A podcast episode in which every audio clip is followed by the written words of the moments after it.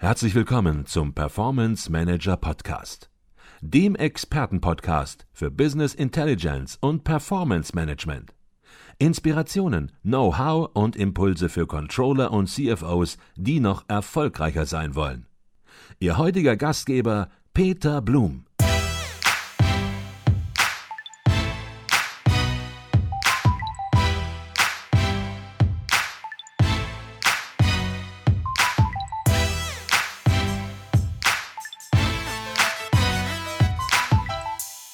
Machen wir es vielleicht mal konkret. Fast jedes Unternehmen, würde ich sagen, hat heute eine Webseite. Mhm.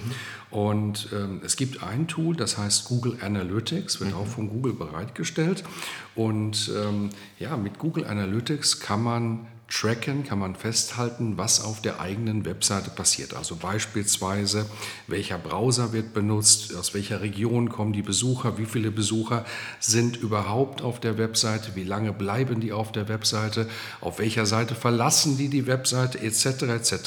Also eine ganze Masse an Informationen. Greift ein Besucher mobil zu auf die Webseite von einem äh, Smartphone oder mit, mit einem PC? Also die Webseite generiert eine ganze Masse Informationen. Was ist da jetzt wichtig?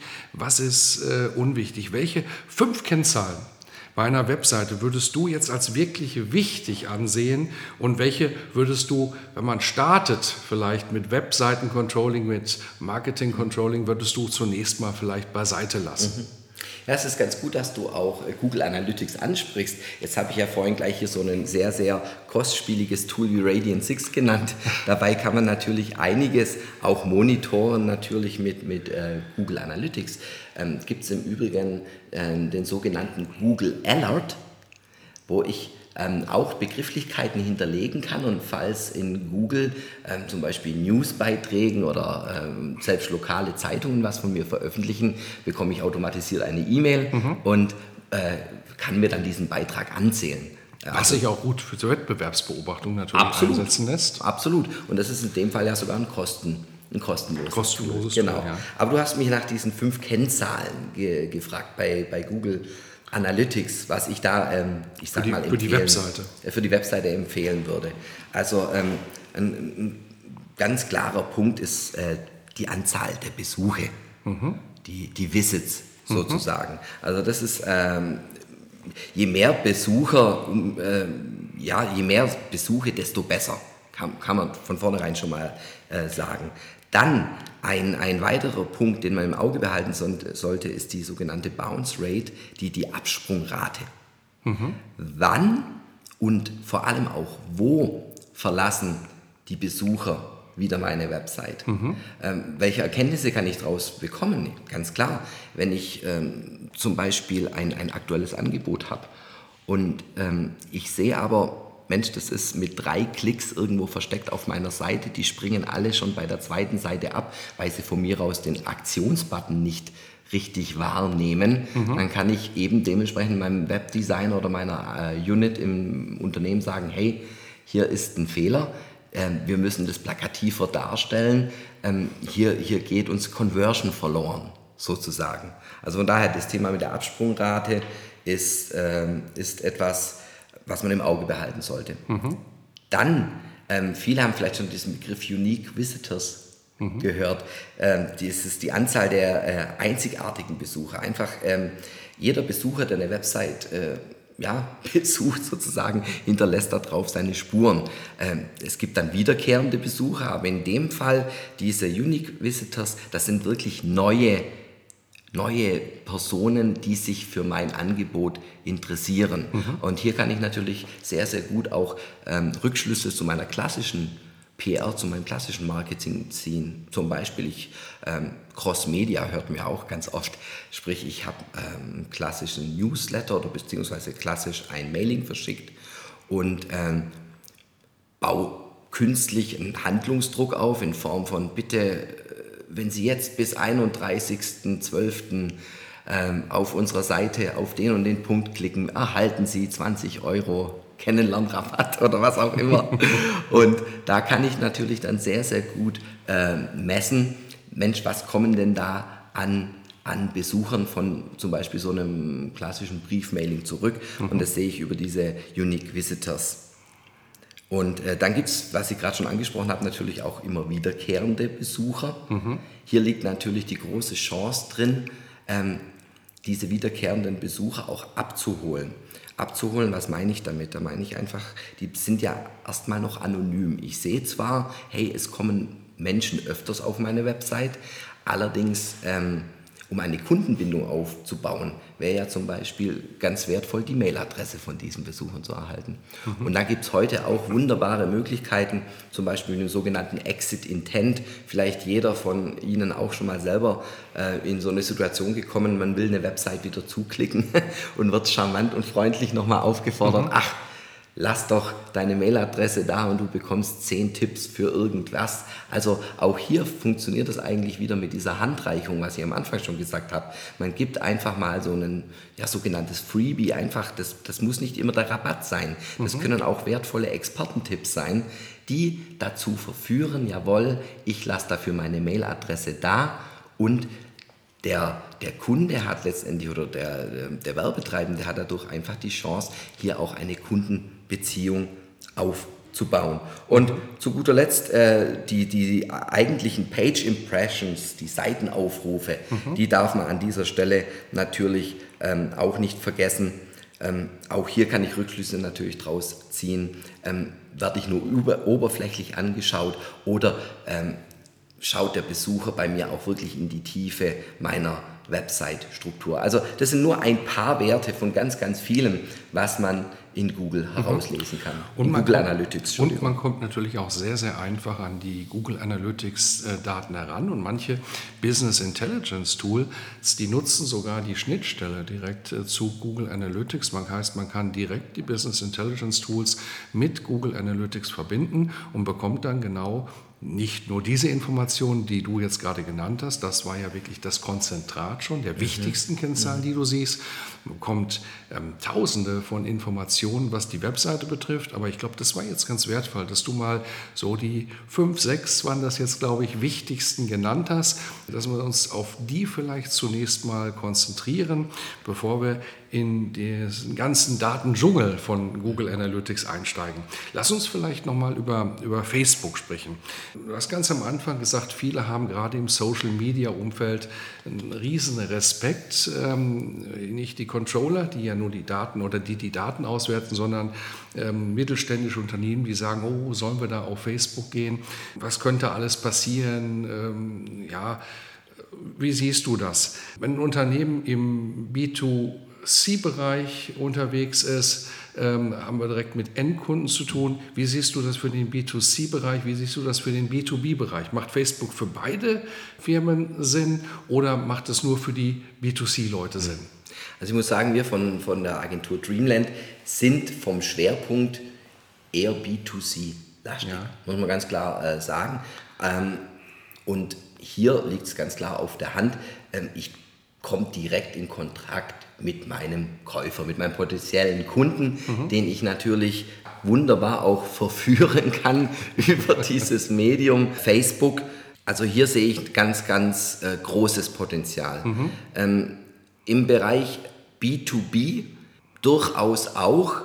Allerdings haben wir dort zum Beispiel Kunden, die eher so geschlossene Gruppen, also die quasi mhm. die Funktion mhm. von Facebook nutzen, in geschlossenen Gruppen mhm. wiederum sich auszutauschen. Sie nutzen dann äh, die Smartphone-App von Facebook mit der ganzen Funktionalität, ohne selbst jetzt irgendwie eine Plattform zu entwickeln, um sich dort auszutauschen. Mhm. Äh, zum Beispiel als Kommunikationsplattform durchaus auch mit, mit ihrem Außendienst mhm. sogar mhm. teilweise äh, Facebook äh, nutzen. Okay. Um, um, jetzt aber mal den, den Schwerpunkt vielleicht, weil, weil wir das auch eher bespielen, bei B2C zu lassen.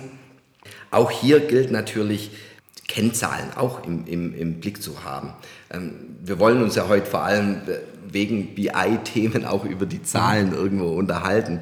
Und ähm, wir merken es immer wieder, dass unsere Kunden ganz happy sind, ah oh, toll, ich habe jetzt schon 5000 Fans inzwischen, aber wo sie die herhaben und wie wertig die sind, mhm. äh, das ist natürlich wieder äh, der, der, der zweite Aspekt. Also ähm, wir verfolgen eigentlich sogar eher ähm, das Ziel zu sagen, hey, wir müssen die richtigen Fans generieren, die auch Interaktion nachher auf meiner Facebook-Seite ausführen. Mhm. Also was äh, möchte ich damit sagen? Das soll einfach heißen, ähm, manchmal sind die 100 richtigen Fans, sage ich mal, mehr wert, wie 1000 zu haben, die da eigentlich nur äh, Schläfer sind und mhm. nicht agieren. Mhm. Ähm, jetzt geht es natürlich darum, Mensch, wie kann ich denn die äh, Personen ähm, zur Interaktivität aufrufen? Mhm. Und da gibt es in Facebook ja unterschiedlichste Möglichkeiten zu zum Beispiel Umfragen. Also ich kann sehr, sehr einfach bei Facebook Umfragen erstellen, ohne groß Programmierkenntnisse haben zu müssen. Mhm. Ähm, es ist ein Mitmachnetz. Also es lebt eigentlich davon, auch dass ich meine Zielgruppe aktiv dazu auffordere, mir ein Feedback zu geben. Könnte zum Beispiel so aussehen, ähm, man bringt ein neues Produkt auf den Markt und ähm, lässt mal die Community abstimmen, wollt ihr es in schwarz, rot oder gold? Ist bloß mhm. mal ganz plump dahergesagt. Mhm. Also einfach dieses, hey, ihr seid uns wichtig, wir hören euch zu. Mhm. Und dazu kann man ähm, eben Facebook sehr, sehr gut nutzen. Mhm. Das nächste Thema ist natürlich auch ähm, die Reichweite, die ich äh, erzielen kann. Wir hören es immer wieder von unseren Kunden, ja Mensch, was interessiert es mich, wer in Berlin oder in Hamburg mein Produkt kauft. Ich bin doch hier auf der Schwäbischen Alb, man hört es meinem Dialekt wahrscheinlich auch an, im Schwabenland, in Heidenheim. Mir ist doch wichtig, dass ich hier in der Region äh, Kundschaft generiere. Vor allem im Idealfall auch Kunden, die ich natürlich über die sozialen Netzwerke wieder zu mir ins Ladengeschäft ziehe. Mhm. Also wenn wir gerade das Thema B2C anschauen, viele Kunden von uns haben keinen Online-Shop. Mhm. Die nutzen aber eben diese sozialen Netzwerke, um auf sich aufmerksam zu machen und Frequenz ins Geschäft zu bekommen. Und hier bietet sich zum Beispiel sehr, sehr gut die Funktion an, in Facebook Anzeigen zu schalten.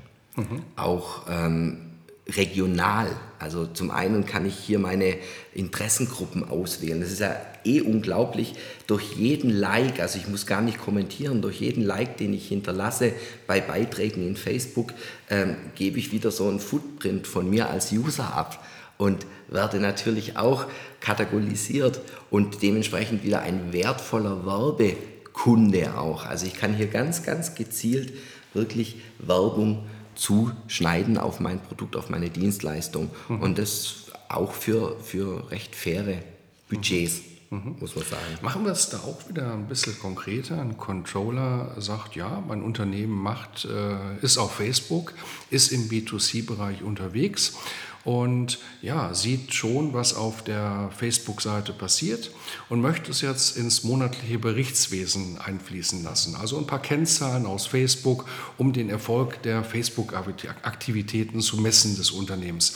Ähm, was wären das für Kennzahlen, für zwei, drei Kennzahlen, vielleicht auch mehr, ähm, die du so, wenn jemand anfängt, erstmal ähm, empfehlen würdest, bevor man im Facebook-Dschungel an mhm. Daten untergeht? Mhm.